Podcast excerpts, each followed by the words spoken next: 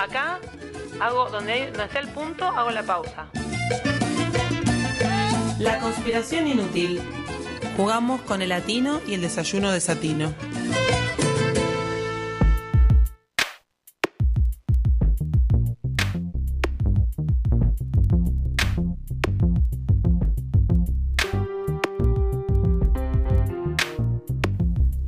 Nuevamente en la conspiración inútil con las capelus voladas y preguntándonos esto, ¿por, ¿por qué nos interesa Roberto Art entre tantas personas brillantes ¿no? de, nuestro suelo?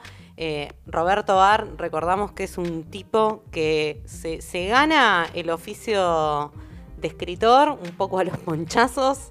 Eh, un lector empedernido. En un momento, hay una aguafuerte porteña donde dice que el, el loco se leía 50 libros por año de las peores traducciones de lo que conseguían.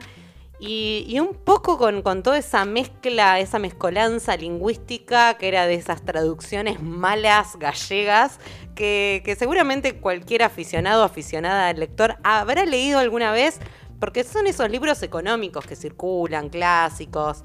Eh, bueno, a mí me, me ha sucedido de leer esas traducciones muy malas, muy malas yo hasta que no terminé el secundario y no entré a ese antro llamado Puan, no tenía la menor idea de lo que era una buena traducción, digamos. No, no, existía eso en mi universo. Bel asiente. Traducciones, traducciones que terminan justamente, creo que algo de esto decías, tiniendo la propia escritura. Totalmente. y, que, y que es una marca muy fuerte la forma en la que se deslizan algunos términos, algunas palabras, algunas construcciones racionales y que en principio genera un gran rechazo y al final es como, justamente es eso la literatura de arte, eso que irrumpe y que, y que trae algo de eso que era la literatura baja, la popular y demás, que, empieza a mezclarse, a tocarse con otro tipo de literatura. Exacto, que se mezcle, que también se va mezclando con la jerga callejera, ¿no? Es decir, si hay algo que le pasa a Roberto Art es que escribe eh, y no está intentando escribir engoladamente, no está eh, intentando escribir como un señorito utilizando el mejor lenguaje, se ríe muchísimo de eso. Y, bueno, ¿cómo pasa Roberto Ar de ese muchacho de barrio, de ese lector empedernido, a convertirse en un escritor? Bueno, se va ganando palmo a palmo, ¿no? Su primera novela, El juguete rabioso, una de las, de las anécdotas más conocidas de Roberto Art, es que va bollando de editorial en editorial, le van rechazando el manuscrito, hasta que en una de esas por fin se lo publican, pero bueno, todo ese laburo, ¿no? Que se va tomando, ese empeño. Y bueno, y cómo Roberto Art empieza en algún momento a escribir también en el periódico El Mundo, que también era, eh, si se quiere, un, periódico de lectura popular, ¿no?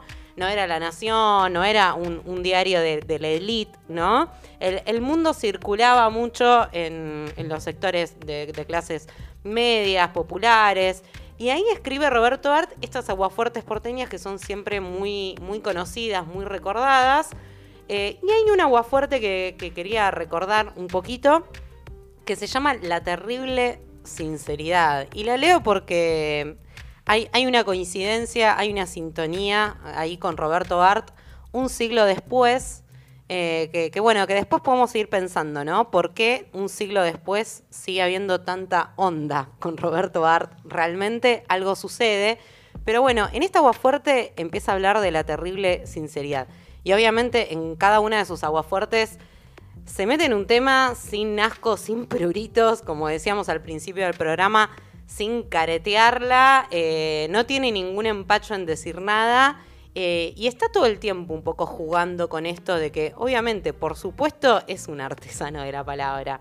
Por supuesto, es un excelente compositor de historias, de personajes, pero a la vez él se coloca todo este tiempo en, un posicionamiento donde un poco también se corre de, cierta idea de lo que significa ser un escritor, ¿no? Como que rompe con toda esta idea del escritor en la torre de marfil.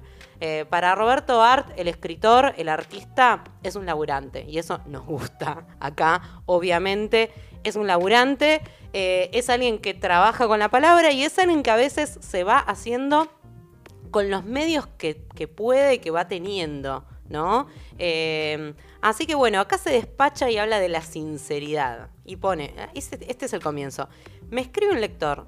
Le ruego me conteste muy seriamente de qué forma debe uno vivir para ser feliz. Tremenda pregunta.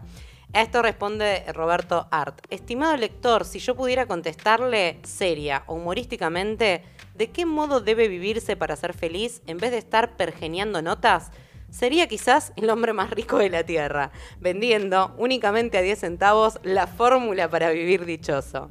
Ya ve qué disparate me pregunta. Creo que hay una forma de vivir en relación con los semejantes y consigo mismo que si no concede la felicidad le proporciona al individuo que la práctica una, eh, que la practica una especie de poder mágico de dominio sobre sus semejantes. Es la sinceridad. Ser sincero con todos, y más todavía consigo mismo, aunque se perjudique. Aunque se rompe el alma contra el obstáculo, aunque se quede solo, aislado y sangrando. Esta no es una fórmula para vivir feliz, creo que no, pero sí lo es para tener fuerzas y examinar el contenido de la vida, cuyas apariencias nos marean y engañan de continuo. Bueno, continúo con, eh, esta agua fuerte que es eh, muy interesante y me salteo un poco al final. La sinceridad provoca en el que la practica lealmente una serie de fuerzas violentas. Estas fuerzas solo se muestran cuando tiene que producirse eso de Tú que me has metido en este dédalo, tú me sacarás. Y si usted es sincero, va a percibir la voz de estas fuerzas. Ellas lo arrastrarán, quizá, a ejecutar actos absurdos. No importa, usted los realiza. ¿Qué se quedará sangrando? Y, es claro, todo cuesta en esta tierra. La vida no regala nada, absolutamente. Todo hay que comprarlo con libras de carne y sangre. Y de pronto descubrirá algo que no es la felicidad, sino un equivalente a ella, la emoción la terrible emoción de jugarse la piel y la felicidad.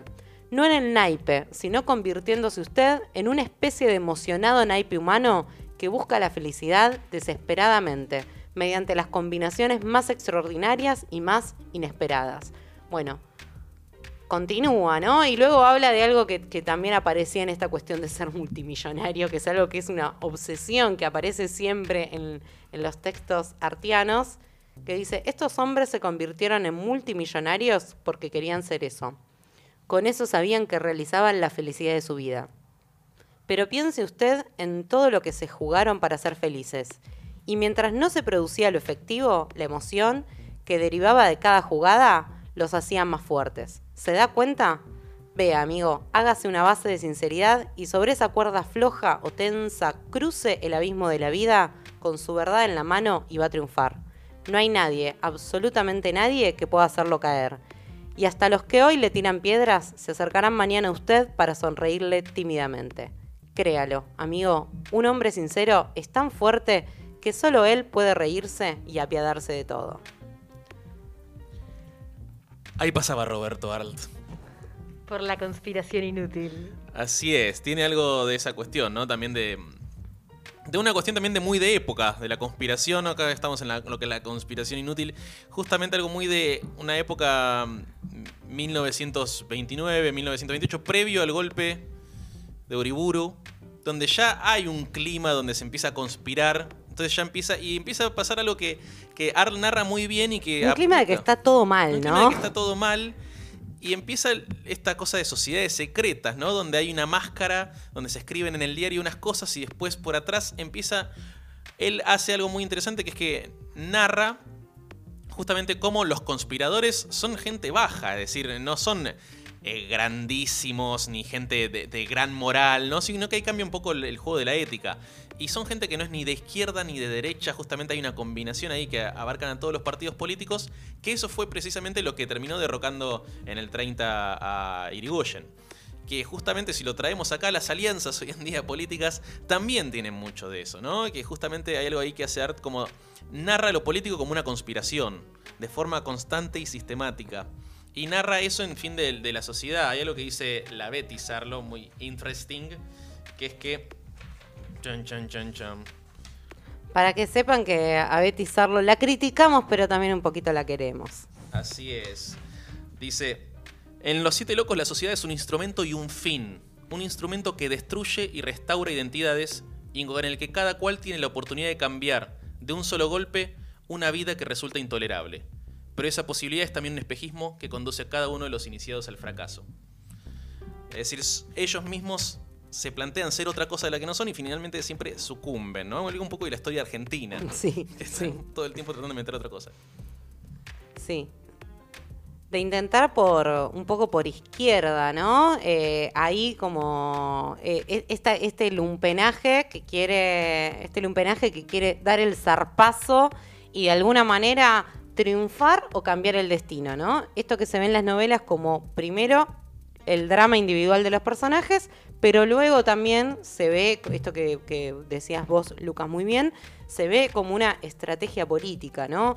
Esta estrategia de la conspiración en la que como argentinas, argentinos y argentines vivimos sumidos y continuamos todavía. Eh, un clima muy parecido al de este siglo XXI, ¿no? Seguiremos pensando esto y ya volvemos. Déjame que lo lea primero porque creemos. Oh, qué lindo trabalengua que hicieron para leer, ¿eh? Qué lindos. El futuro es nuestro, por prepotencia de trabajo. Creamos nuestra literatura, no conversando continuamente de literatura, sino escribiendo en orgullosa soledad libros que encierran la violencia de un cross a la mandíbula. Sí, un libro tras otro. Y que los eunucos bufen. La conspiración inútil.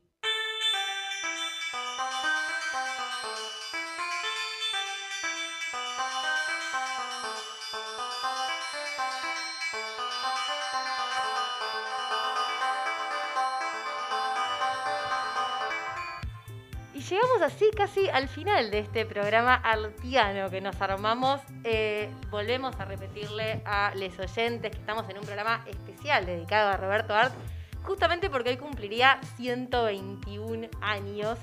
Eh, el, nacido en el año 1900, quien, a quien Ricardo Piglia había dicho era el escritor del siglo XX, haciendo un jueguito con que si Borges, Borges en verdad era el último escritor del siglo XIX.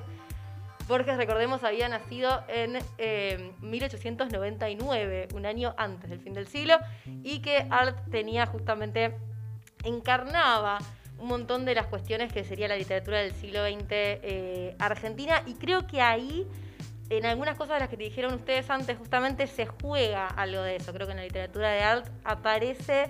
eh, unas voces nuevas, aparece una mirada nueva de la, de la Buenos Aires eh, ya del siglo XX, ya después de las grandes olas inmigratorias, con muchos problemas para incorporar a esa masa inmigratoria que vino con mucha ansia de progreso y de prosperidad, pero que terminó muchas veces en, grandes eh, aglomerados de, pobreza que se reproducía y que no terminaba de en- encajar en el sistema, digamos, y que hay algo ahí de- del recorrido de arte, hay algo ahí en el juguete rabioso, y hay algo ahí de, como vos decías, Dani, una literatura muy vinculada constantemente a la necesidad de supervivencia también. Es una literatura que ya no es la literatura de las élites que tienen sus eh, quintas donde van a pasar meses y pensar en una novela. Es una literatura de la calle, es una literatura eh, de en ese pulso de él necesitar hacer el dinero para sobrevivir y que entonces trae una mirada nueva, una Buenos Aires nueva, un día a día nuevo, también en, en las aguafuertes y en la literatura con una mirada ahí muy crítica por un lado a la sociedad y también al rol que cumple la literatura, los imaginarios literarios y cómo se juega con eso. Por eso creo que muchas cositas que rescatar ahí de- de- del querido Roberto que cumpliría 121 añazo. Y tendría mucha agua fuerte que hacer de esta cuarentena, ¿no? Te, como un experimento para pensar. Sí, sí, sí. Eh, estoy segura de que tenés más cositas ahí, Bel. Estás, estás Bel, ahí eh, reprimiéndote frente al inminente final del programa, pero vamos así gota a gota, si hay algo más que, que- que nos parezca que haya que decir sobre Roberto, digámoslo, aunque podemos surge- seguir, obviamente. sí, sí, muchas de las cosas que ustedes dijeron, eh, que están ahí, están ahí los hilos de por qué. Me parece que las efemérides siempre son interesantes en, el momento en el que les damos un sentido y que pensamos, ¿por qué vale la pena hoy, por ejemplo, volver a leer a Roberto Art? ¿Por qué sigue algo que decías vos, Ani? ¿Por qué sigue interesando? ¿Por qué sigue interpelando muchas de las cuestiones que, aparecen ahí? Y creo que, que, esto, Roberto Alt, recordemos que es una literatura que llega al, al, al estrato literario, primero recibiendo como muchas críticas, ¿no? Por esta cuestión del lenguaje, por esta cuestión de la lengua callejera, por esta cuestión de el juguete rabioso iba a llamarse, él lo propone, vos decías, Ani, que iba recorriendo librerías intentando vender su, poder publicar su primera novela, eh, se llamaba La vida puerca La vida puerca, sí, y sí. justamente, justamente un eh, nombre que se cambia por recomendación de Wiraldes, diciendo este, una cosa así como que este nombre no, no, no va, como no va con, con la literatura, con la gente que está leyendo en este momento, con la comunidad de lectores de ese momento. Eh, como que es muy tosco. Hay algo ahí que choca. Cámbialo por algo que sea más fácilmente digerible. Y, y hay algo ahí con toda la literatura real, que al mismo tiempo ingresa en el sistema literario, hace ruido, es muy criticado en un momento, pero después se lo lee por justamente toda esa potencia que trae eh, y que permite como abrir y leer. Entonces, muy interesante. No por nada, una de las grandes voces del siglo XX literario argentino que sigue interpelando, no, no pierde vigencia, eso, eso es lo que... Sí, es y yo me pregunto si no hay algo de, de este clima de la pandemia, ¿no? Donde, donde vemos algunas, algunos lazos económicos que se van rompiendo, algo de- de una promesa eh, que, que- que no se cumple, ¿no? De, de- de lo difícil que es llevar adelante el día a día, de la, Exactamente. de la pérdida de sentido en general. Y, y me da la sensación de que frente a eso, Art nos viene un poco como anillo al dedo, resuena muchísimo en, en este contexto, ¿no? Como un hilo invisible que nos conecta y que lo leemos y nos parece que está hablando de, de ahora, de este momento. No sé si, si ustedes coinciden con eso. Sí, sin duda alguna. Eh, Esperamos es. que, que tengamos 300 millones para. O uno. Vamos a comenzar a hacer fechorías, tal vez si hay que cavar un túnel para robar un banco, vamos a ocuparnos de eso en la semana y si no lo logramos, de todas maneras vamos a seguir acá con Sí, la conspiración sí, sí. inútil contando cómo avanza todo. Y aceptamos también propuestas de cómo conseguir 300 millones. Desde ya, desde ya, sí. Así que vamos a irnos con Dire Straits, Money for Nothing, Guita por Nada, nuestro sueño, por favor.